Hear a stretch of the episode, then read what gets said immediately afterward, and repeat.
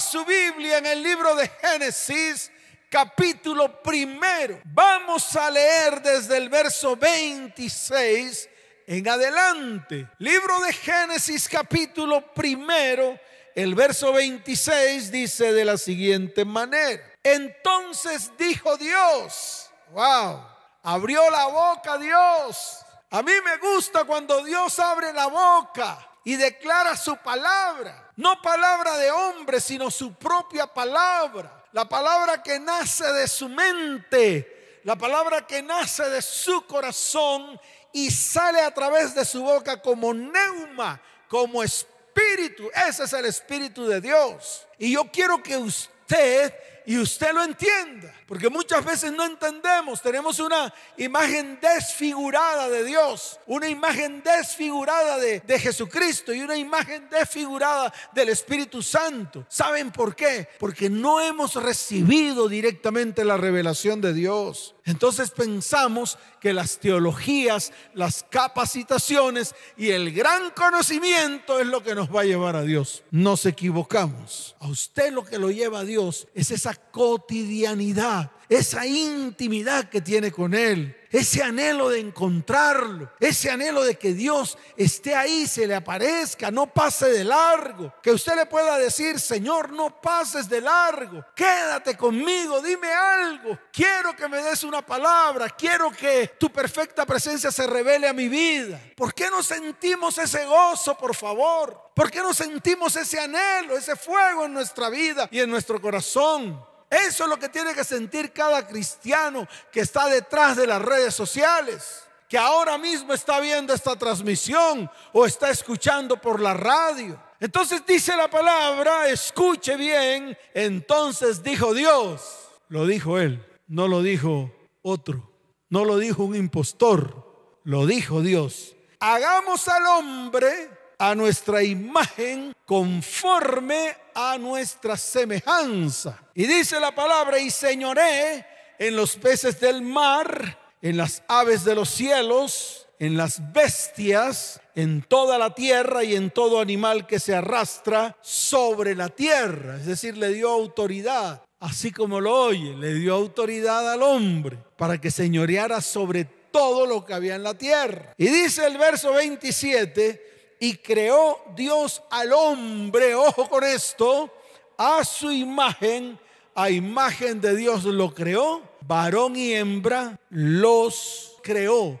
dice la palabra. Escuche esto, el hombre es el único ser sobre la tierra que tiene una parte material, una parte visible. Usted me está viendo a mí desde allá.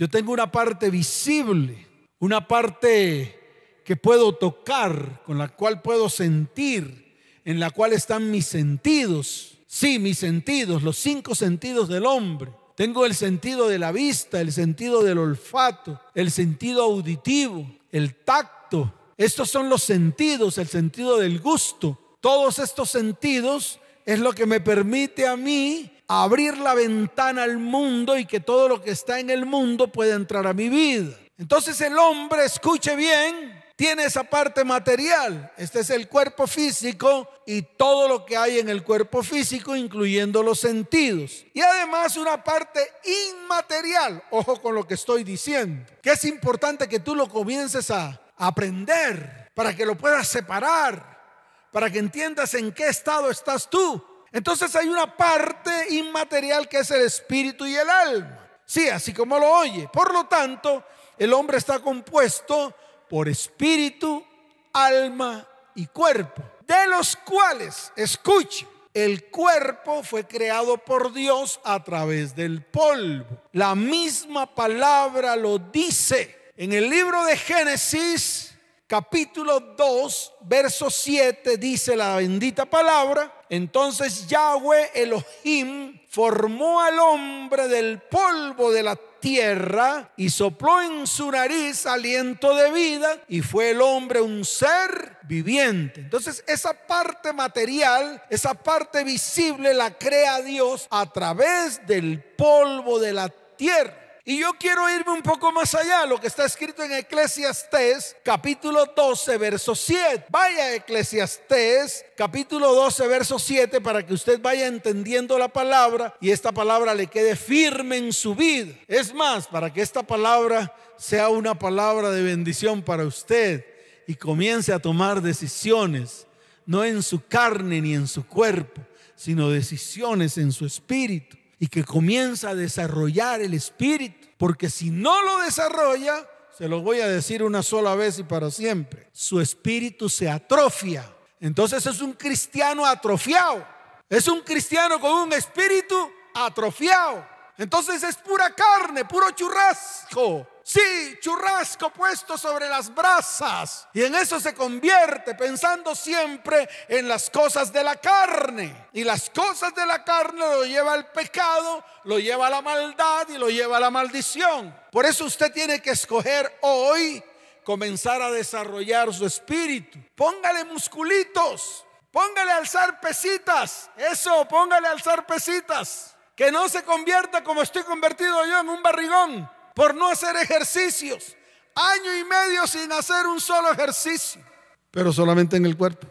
Solo en el cuerpo, porque en el espíritu Dios me ha permitido en este tiempo avanzar delante de su perfecta presencia.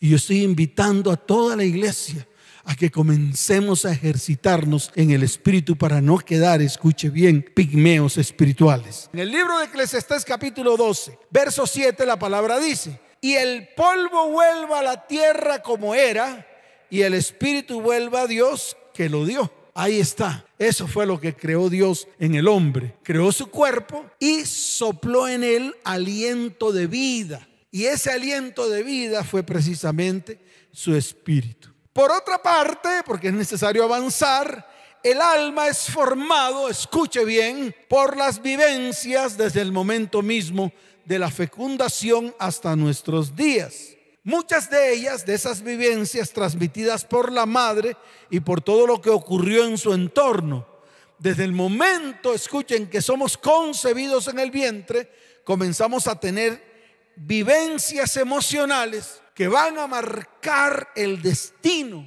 que van a marcar el principio de nuestra alma, el principio de nuestras emociones, el principio de nuestros sentimientos, el principio de nuestro carácter y por ende el principio de nuestros comportamientos.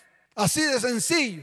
A medida que usted vive, a medida que usted crece, a medida que usted se desarrolla, a medida que usted avanza en la vida, usted va recibiendo más y más y más del mundo de personas, de familiares, de allegados, y eso va alimentando su alma. Todo lo que usted ve en el mundo, usted comienza a absorberlo a través de los sentidos. Y eso lo lleva a usted a su mente, a su conocimiento, a esas celdas que se llama memoria. Y eso va formando su carácter, va formando su alma. Y por ende va formando sus sentimientos y sus emociones. Entonces no me diga que a usted Dios lo creó así, porque Él es el peor error que habla el ser humano en este tiempo. No es que Dios me hizo así y qué. Se ponen sus cartucheras, sus cartucheras aquí, una aquí, otra aquí, con dos pistolas, con unas cipotes botonas hasta aquí que parecen tronchastoros, con un cipote cinturón aquí bien grande. Y entonces se atreven a decir, es que Dios me hizo así y qué hombres y mujeres hoy en día alardeando de su carácter malsano. Y se lo vuelvo a repetir, alardeando de su carácter malsano, un carácter lleno de iras, un carácter lleno de amargura, un carácter lleno de raíz de amargura, una tez arrugada debido a su mal carácter, lleno de griterías, contiendas, peleas. Y yo le quiero decir algo y le quiero preguntar a todos los cristianos, ¿será que Dios es así? Por ahí no habrá alguno que dirá, así es Dios, porque soy a imagen de Él. Deje de hablar paja, porque por causa del pecado, la maldad y la iniquidad que usted permitió entrar en su vida, en su casa, en su hogar y en su familia, la imagen de Dios se perdió completamente de su vida. Ya usted no se parece a Dios, ya usted no tiene el carácter de Dios. Ya usted no se puede comportar como Dios se comporta. Ya usted no puede actuar como Dios quiere que usted actúe. Ya la voluntad de Dios no está en su vida. ¿Sabe por qué? Porque usted está haciendo lo que se le da la gana debido a un carácter malsano y malformado desde el momento mismo en que usted fue concebido. Y todavía se convierte al cristianismo y no permite que Dios obre en medio de usted. ¿Qué vamos a hacer? Yo le quiero hacer la pregunta a los cristianos. ¿Qué vamos a hacer? ¿Cuántos años lleva así? ¿Cuántos años lleva con su amargura en su corazón? Con su hiel en medio de su garganta? Que su pura amargura y lanza maldición. Porque eso es lo que hay en el corazón. Porque el Señor lo dijo. De la abundancia del corazón habla la boca. Entonces es el momento de parar y se lo vuelvo a repetir, yo sé que esto no le gusta a muchos, pero usted tiene que parar. Usted tiene que comenzar a caminar, escuche bien, a caminar en el carácter de Dios. Usted tiene que comenzar a conocer a Dios. Y la única manera que usted puede hacerlo es a través de una intimidad con Él. No hay otra manera. Pastor, leo la Biblia. No hay otra manera. Pastor, oro todos los días. No hay otra manera. No se invente maneras y formas. Porque esas maneras y esas formas que el hombre le ha transmitido no le han servido sino para tres cosas. Para nada, para nada y para nada. Lo único que sirve es tener tiempos de intimidad con Él. Así como lo oye. Tiempos en el cual usted y Él se conviertan en uno solo. Y usted pueda recibir todo lo que Dios ha preparado para su vida, para su casa, para su hogar y para su familia. ¿Cuántos dicen amén? ¿Cuántos dicen amén? Dele fuerte ese aplauso al Señor. Fuerte ese aplauso al Rey de Reyes y Señor de Señores. Entonces el alma y el espíritu del hombre es la parte que nos hace, escuche bien, a imagen y semejanza de Dios. ¿Sabe por qué? porque está escrito que Dios es espíritu. Entonces se lo voy a volver a repetir, porque de pronto ni lo entendió, pero lo que lo hace a usted a imagen y semejanza de Dios es su alma y su espíritu. Claro, no su cuerpo. Ay, que me voy a pintorretear para ver si me parezco a Dios. O los retratos que dibujan de Dios. Eh, de eso sí el hombre, el hombre está acostumbrado a hacer imágenes. No, nadie puede hacer la imagen de Dios. Absolutamente nadie. ¿Sabe por qué? Porque Dios no puede ser comparado con una imagen dibujada por las manos de un hombre. Pero escuche bien, su alma y su espíritu sí pueden ser a imagen, ojo con lo que estoy diciendo, porque hay otro problema por ahí que nos dicen que, que nosotros somos Yahweh Junior.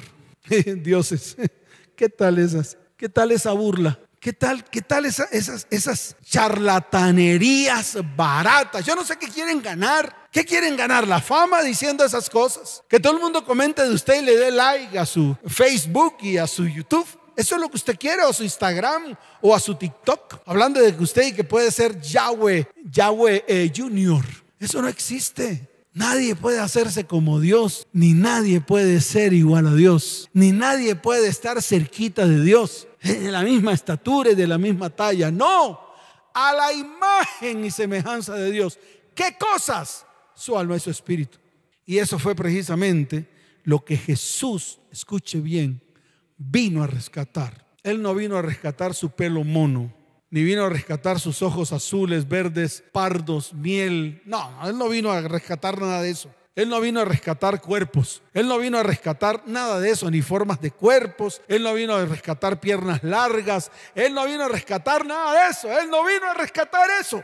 Él vino a rescatar almas podridas para convertirlas en almas sanas. Así de fácil. Él vino a liberar espíritus cargados de demonios para convertir el espíritu en el espíritu de Dios, para que pueda morar ahí. Eso es lo que vino a hacer Jesús. Él no vino a ver personas pintorreteadas, ni personas con actitudes.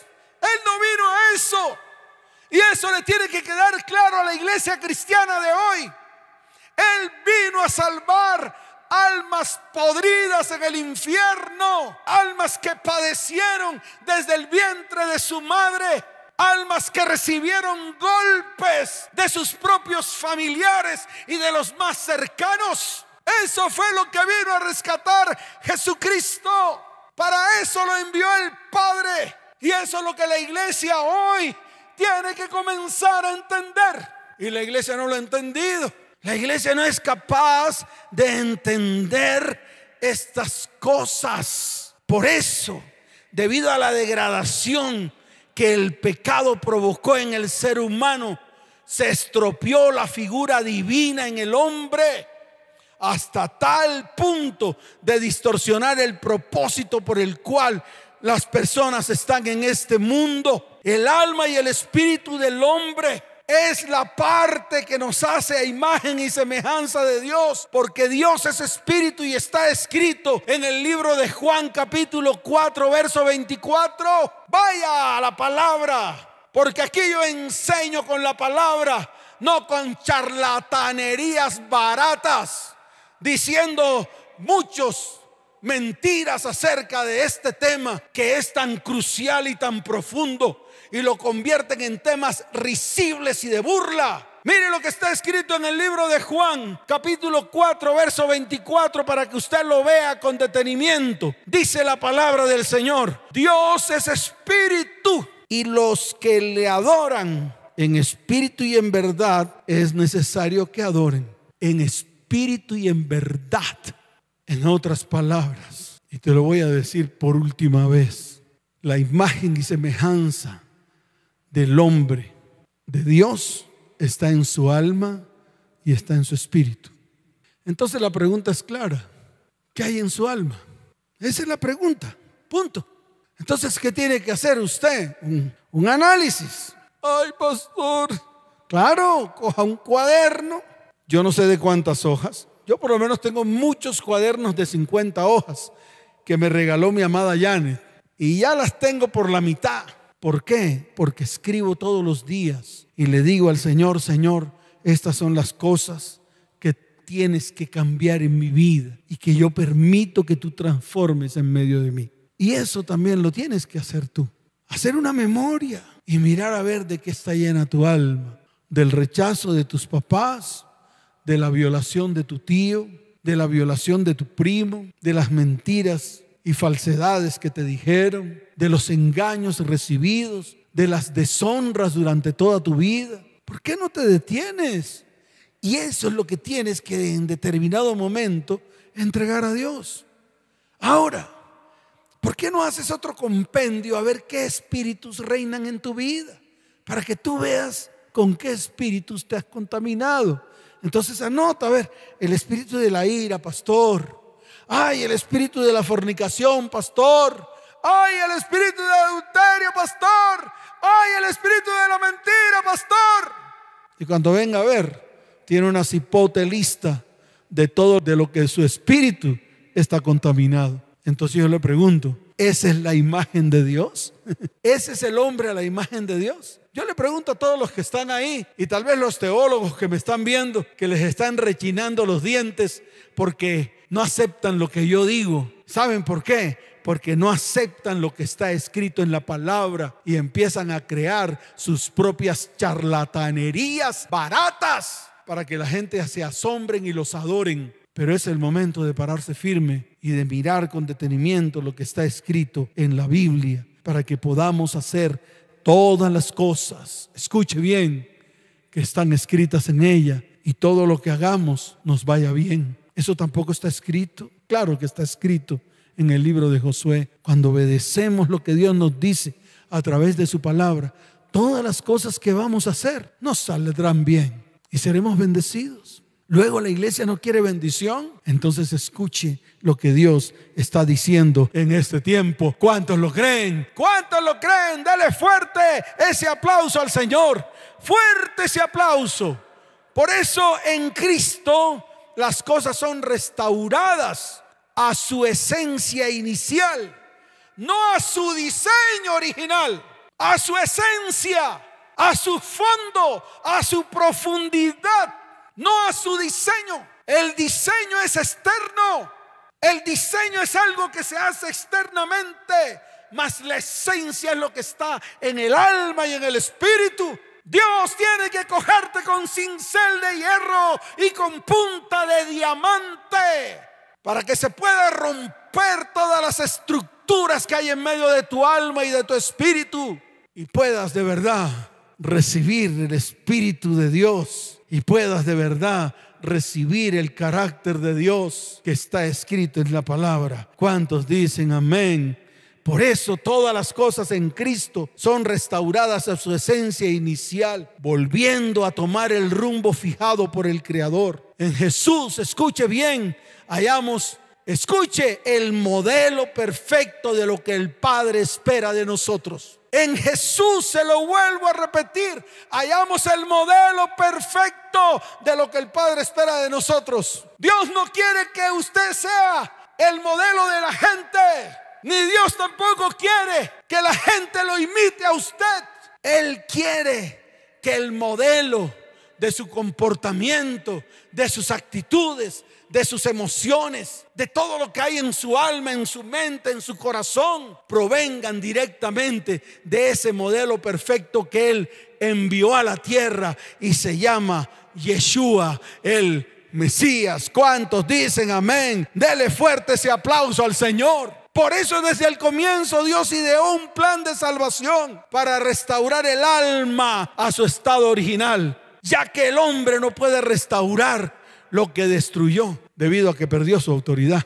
Y aquí me voy a detener un poquito, que de pronto esto no le va a gustar a muchos. Pero ¿sabe qué? No me interesa si no le guste. Tápese los oídos y de pronto esto le está atormentando el alma. Pero yo le voy a decir algo. Y se lo digo a hombres y mujeres que están ahí, que pretenden buscar a otra persona para que esa persona le restaure lo que le dañó la anterior persona que tuvo. Y yo le quiero decir algo, ningún ser humano puede hacerlo, ni con usted, ni con nadie. Pajaritos en el aire, pastor, yo le creí. No tienen la capacidad, ¿sabe por qué? Porque todos, absolutamente todos, hemos perdido la autoridad delante de Dios por causa del pecado, la maldad, la iniquidad. Así de fácil. Entonces no busque a otro que reemplace al anterior para que éste lo sane o la sane. ¿Sabe por qué? Porque no lo va a lograr. El hombre perdió la autoridad para restaurar. No insista. No, no insista. Yo sé que muchos están diciendo que no insista. El único que puede restaurar todas las cosas fue lo que Dios ideó. Ese plan de salvación que Dios ideó para la restauración del alma del hombre a su estado original. Así de sencillo. Todo eso que se perdió, toda esa autoridad que se perdió, Dios la quiere restituir, la quiere restaurar. ¿Y cómo lo hace? A través de una transformación. Lo que Él anhela, lo que Dios anhela es que usted se vuelva a aquel que puede sanarlo y puede restaurarlo y puede transformarlo. Eso es todo. Eso es el todo del hombre, para que usted lo vaya entendiendo. ¿Sabe por qué? Porque Dios quiere salvar, es nuestra alma, es lo que Dios quiere regenerar, es lo que Él quiere transformar, hacer que el alma del hombre se vuelva a Él. ¿Con qué finalidad? Con la única finalidad de devolverle a usted todo lo que en algún momento perdió. Todo. Perdió el gozo, perdió la paz, perdió la paciencia, perdió la, la benignidad perdió la fidelidad, perdió la humildad, perdió la bondad y perdió el dominio propio. Por eso envió al Espíritu Santo. ¿Y qué te da el Espíritu Santo? El fruto. Ay, pastor, a mí me dijeron en la iglesia del pastor Chuchumecus que el fruto era la gente que yo tenía. Ese es el fruto, eso no es ningún fruto. Porque al final Dios es el que trae el crecimiento. Dios es el que trae la gente. Dios es el que trae a Él todos los que van a ser salvos. Así de fácil, así que ese no es el fruto. Estoy hablando del fruto del Espíritu, que es uno solo, convertido en, en torrejitas, segmentos. Un segmento, escuche bien, llamado gozo. Otro segmento llamado paz. Otro segmento llamado amor. Otro segmento llamado, otro segmento llamado, otro segmento llamado. Búsquenlo en la palabra, ahí está. Amor, gozo, paz, paciencia, benignidad, fidelidad, humildad, bondad y dominio propio. Es así de sencillo. ¿O es que acaso no lo entiende? Y eso es lo que Dios le quiere devolver. Lo que un día perdió, Dios se lo quiere devolver. ¿Cuántos lo quieren? ¿Cuántos lo anhelan? ¿Cuántos le necesitan? Levante su mano y dígaselo al Señor. Dígale, Señor, por favor, yo quiero que restaures mi alma para poder recibir tu espíritu en medio de mí y poder recibir ese fruto tan anhelado. ¿Cuántos dicen amén? Dele fuerte ese aplauso al Señor. Fuerte ese aplauso al Rey de Reyes. Por eso Él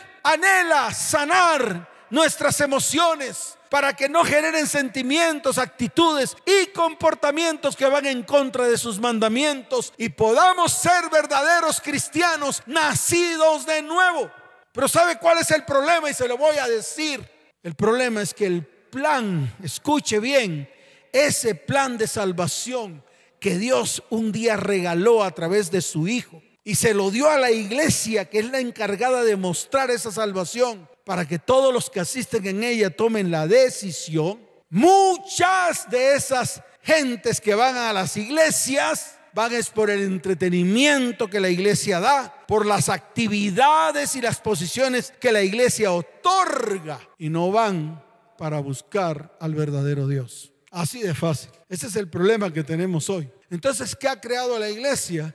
Un sistema de entretenimiento para llamar la atención.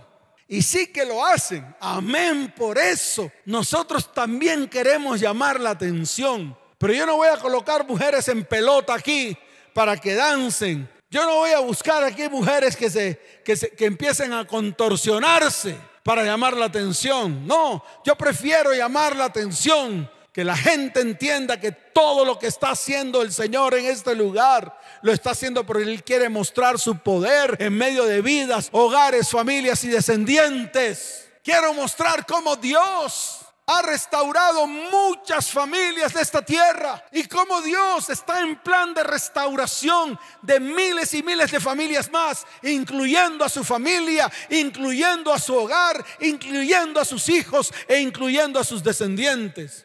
Eso es lo que yo quiero mostrar, el poder de Dios y no el entretenimiento que brinda la iglesia en este tiempo. Y la gente que hace viene por el entretenimiento se acabó el entretenimiento y se van de la iglesia porque ya el entretenimiento lo pueden buscar en cualquier parte. Otras, escuche bien, por las actividades y posiciones que la iglesia otorga. Otras, escuche bien, porque proveen el conocimiento y el liderazgo. Y al final la gente se aparta de Dios y se llena de ese conocimiento. Mire, le voy a poner un ejemplo que de pronto tampoco a la gente le va a gustar. ¿Sabe por qué no les gusta? Porque los confronta. Mire lo que está escrito en Lucas 19. Vaya Lucas 19. Ahora su Biblia ahí, por favor. Lucas capítulo 19. De todas las citas, me gustó más la de Lucas capítulo 19. En esa porción de la palabra, desde el verso 45 al verso 46, es cuando Jesús entra al templo. Sí, a la iglesia del pastor Chuchumeco entró Jesús. ¿Y qué vio dentro de la iglesia? Mercaderes, vendedores, payasos, malabaristas, bailarines. Eso fue lo que vio. ¿No le gustó? ¿Sabe por qué no le gusta? Porque usted no quiere ver más allá de lo que sus ojos pueden ver. ¿No le gustó lo que oyó? Porque usted no quiere oír la verdad. Pero Jesús hizo lo mismo miles de años atrás. Mire lo que dice la palabra. Y entrando en el templo, entonces ponga ahí el nombre del templo de la iglesia del pastor Chuchumecus Mecus comenzó a echar fuera a todos los que vendían y compraban en él, diciéndoles, escrito está, mi casa es casa de oración, mas vosotros las habéis convertido o las habéis hecho cueva de ladrones. Y eso es lo que ha pasado en este tiempo. Eso es lo que la iglesia ofrece. Yo prefiero ofrecer el poder de Dios que no viene de mí, sino que viene directamente de Él para que miles de familias, miles de hombres, miles de mujeres, miles de jóvenes y miles de niños sean restaurados, sanados, bendecidos y llevados a la salvación, porque al fin ese, escuche bien, es la función de la iglesia. Y esa fue la función que Jesucristo le dejó a su iglesia. ¿Cuántos dicen amén? Dale fuerte ese aplauso al Señor. Fuerte ese aplauso al Rey de Reyes y Señor de Señores. Por eso te digo algo, nosotros tenemos que comenzar a hacer diferencia. Claro, cuando la imagen de Dios está en medio de nuestras vidas, cuando somos formados a la imagen de Dios, cuando el Espíritu de Dios ha entrado a nuestras vidas, cuando permitimos que Él entre y reine en medio de nosotros, cuando permitimos que Él se entrone en medio de nuestro corazón, y de hecho se entrone en nuestro hogar y de hecho se entrone en nuestra familia. Déjeme decirle algo, nosotros tenemos que comenzar a hacer diferencia. Y está escrito en el libro de Romanos capítulo 8, verso 9. Vaya a Romanos capítulo 8, verso 9. Mire lo que dice la palabra. Mas vosotros no vivís según la carne, sino según el Espíritu, si es que el Espíritu de Dios mora en vosotros. Y mire la advertencia, y si alguno no tiene el Espíritu de Cristo, no es de él. Prueba tu espíritu. Por eso es que es necesario que el Espíritu de Dios comience a reinar en nuestras vidas. Pero para que eso ocurra, lo primero que tiene que hacer Dios es limpiar esa alma podrida que está en medio de ti. ¿Cuántos quieren comenzar a, limpiar su alma? A ver, levante la mano. Los invito a partir de ese domingo. Sí, sí, a las 8 y 10 de la mañana. Mañana miércoles puede comenzar a inscribirse. Se abren las inscripciones para que usted pueda venir presencial. Y apresúrese porque no hay mucho cupo. Y vamos a comenzar, escuche bien, a permitir que Dios comience a limpiar nuestra alma desde la raíz para arrancar todas esas raíces podridas que producen frutos malos, frutos llenos de amargura, frutos llenos de ira, frutos llenos de rencor, frutos llenos de odio. Y usted comience a ser transformado por medio de aquel que lo transforma todo en nosotros. ¿Cuántos dicen amén? Dele fuerte ese aplauso al Señor. Mire lo que está escrito en Primera de Corintios, capítulo 6, verso 19. Mire lo que dice la palabra. Dice la palabra del Señor. O ignoráis que vuestro cuerpo es templo del Espíritu Santo, el cual está en vosotros, el cual tenéis de Dios y que no sois vuestros. Ahí está. ¿Qué más quiere? ¿Qué más quiere? ¿Qué más explicación quiere acerca de la imagen de Dios? Ahí está escrito, está escrito en la palabra. No le he quitado, no le he puesto absolutamente ni un punto ni una coma. No le ha añadido absolutamente nada.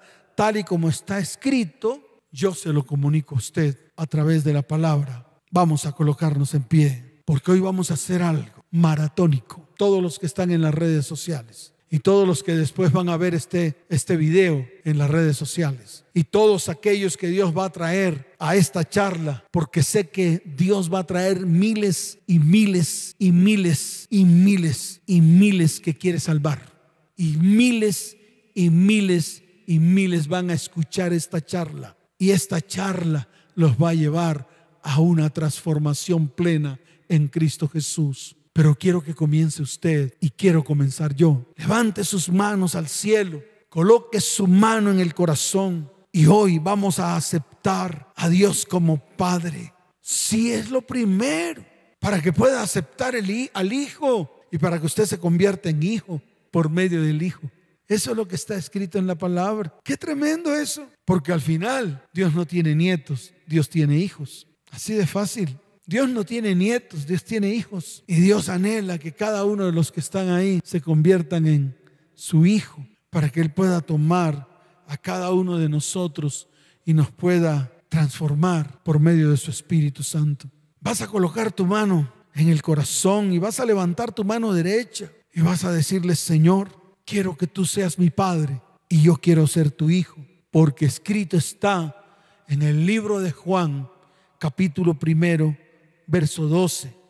Está muy claro en el libro de Juan, capítulo primero, verso 12. Dice la palabra, mas a todos los que le recibieron, a todos los que creen en su nombre, les dio potestad de ser hechos hijos de Dios. Señor, yo recibo a tu Hijo Jesucristo como mi único y suficiente Salvador. Señor, y así como está escrito, hoy creo que he sido hecho hijo de mi Padre Celestial que está en los cielos.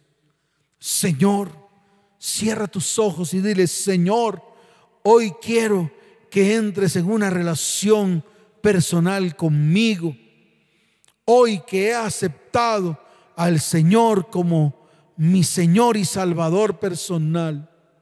Señor, hoy te pido en el nombre de tu Hijo Jesús que muestres tu amor en mi vida, en mi casa, en mi hogar, en mi familia y en mi descendencia.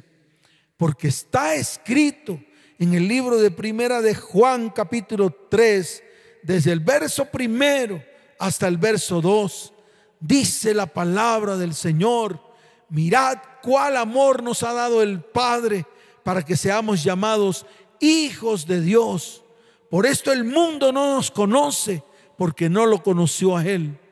Amados, ahora somos hijos de Dios y aún no se ha manifestado lo que hemos de ser. Pero sabemos que cuando Él se manifieste, seremos semejantes a Él porque le veremos tal como Él es.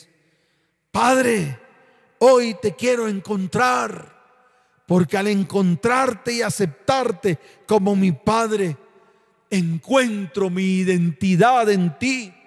Levanta tu voz, levanta tu voz al cielo y hoy abre tu boca y dile, Señor, gracias porque tu paternidad me da mi carácter y mi naturaleza espiritual. Tu paternidad me introduce en la familia celestial. Tu paternidad me da un nombre y una identidad espiritual. Tu paternidad me da un lugar y una posición en la familia de Dios como hijos y herederos. Señor, levanta tu voz y dile, Señor, hoy salgo de la paternidad del mundo. Hoy salgo de la paternidad del mundo. Yo no soy hijo del mundo. Ahora soy hijo del Dios altísimo. Porque está escrito en el libro de Segunda de Corintios, capítulo 6, desde el verso 17 hasta el verso 18, dice la palabra, por lo cual salid en medio de ellos y apartaos, dice el Señor, y no toquéis lo inmundo, y yo os recibiré. Y seré para vosotros por Padre, y vosotros me seréis hijos e hijas, dice el Señor Todopoderoso. ¿Cuántos dicen amén? ¿Cuántos dicen amén? Dele fuerte ese aplauso al Señor.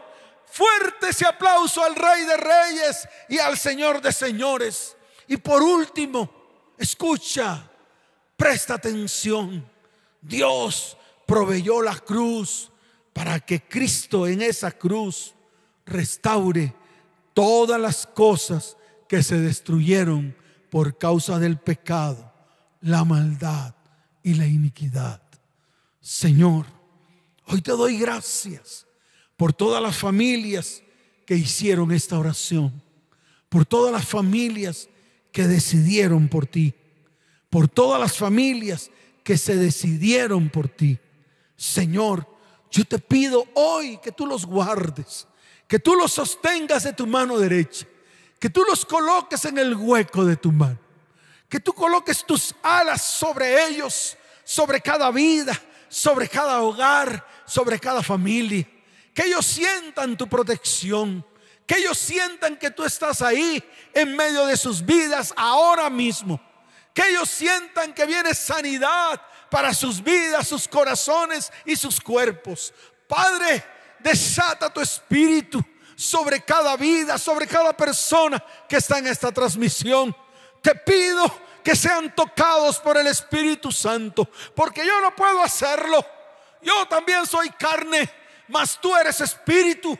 Señor, te pido que con tu Espíritu Santo traigas milagros y sanidades en cada hogar y en cada familia. Que hoy sea una explosión de sanidades y milagros en cada casa, en cada hogar, en cada persona que incluso están en las calles escuchando esta transmisión. Padre, yo te doy la gloria y la honra y te doy gracias por este tiempo, porque sé que tu espíritu se está moviendo con poder en las familias de la tierra. Señor, trae las familias de la tierra para que sean sanadas, restauradas en este lugar, porque descenderá fuego del cielo y serán consumidos los pecados, las maldiciones, las iniquidades, el dolor tu sacrificio en la cruz del Calvario. Allí se derramó la última gota de tu sangre para traer sanidad, libertad, salvación y bendición. Señor, te doy toda la gloria y te doy toda la honra en el nombre de Jesús. Amén y amén. Dele fuerte ese aplauso al Señor. Fuerte ese aplauso al Señor. Y tú que estás ahí detrás de esa transmisión, que tal vez vienes por primera vez y de pronto esto te ha, te ha tocado el corazón y las fibras de tu alma. Hoy es el día de aceptar a Cristo en tu vida. Hoy es el día de aceptar el sacrificio de Cristo en medio de tu familia. Hoy es el día, sí, no hay otro día, no hay más oportunidades. Coloca tu mano en el corazón y dile, Señor Jesús, hoy te recibo como mi único y suficiente Salvador. Escribe mi nombre con tu pluma y con tu letra en el libro de la vida y no lo borres jamás. Señor, te pido que me ayudes en estos tiempos de dificultad. Padre, descienda con tu poder, con tu amor y con tu gracia con tu bondad y con tu misericordia a mi vida. Y te pido, Padre, que obres de repente en medio de mí, en el nombre de Jesús. Amén y amén. Si necesitas ayuda, en estos momentos están apareciendo, está apareciendo un número de WhatsApp, el 320-315-9990. Escucha, allí puedes escribir ya mismo necesito ayuda urgente. Esta semana estaremos contactándonos contigo para extender nuestra mano, así como un día Dios la extendió sobre nosotros. Y toda la iglesia levanten sus manos al cielo como sacerdote de esta iglesia, como pastor. Hoy los voy a bendecir. Padre, bendice las familias de la tierra Señor, cúbrelos con tu manto protector. Y te pido, Señor, en el nombre de Jesús, que todos los que están allí, Señor, los guardes y los bendigas, los prosperes, los santifiques. Te pido, Señor, que lo apartes para ti. En el nombre de Jesús. Amén y amén. Que Dios les bendiga, que Dios les guarde de una manera sobrenatural. Les amo con todo mi corazón. Nos vemos. Chao, chao.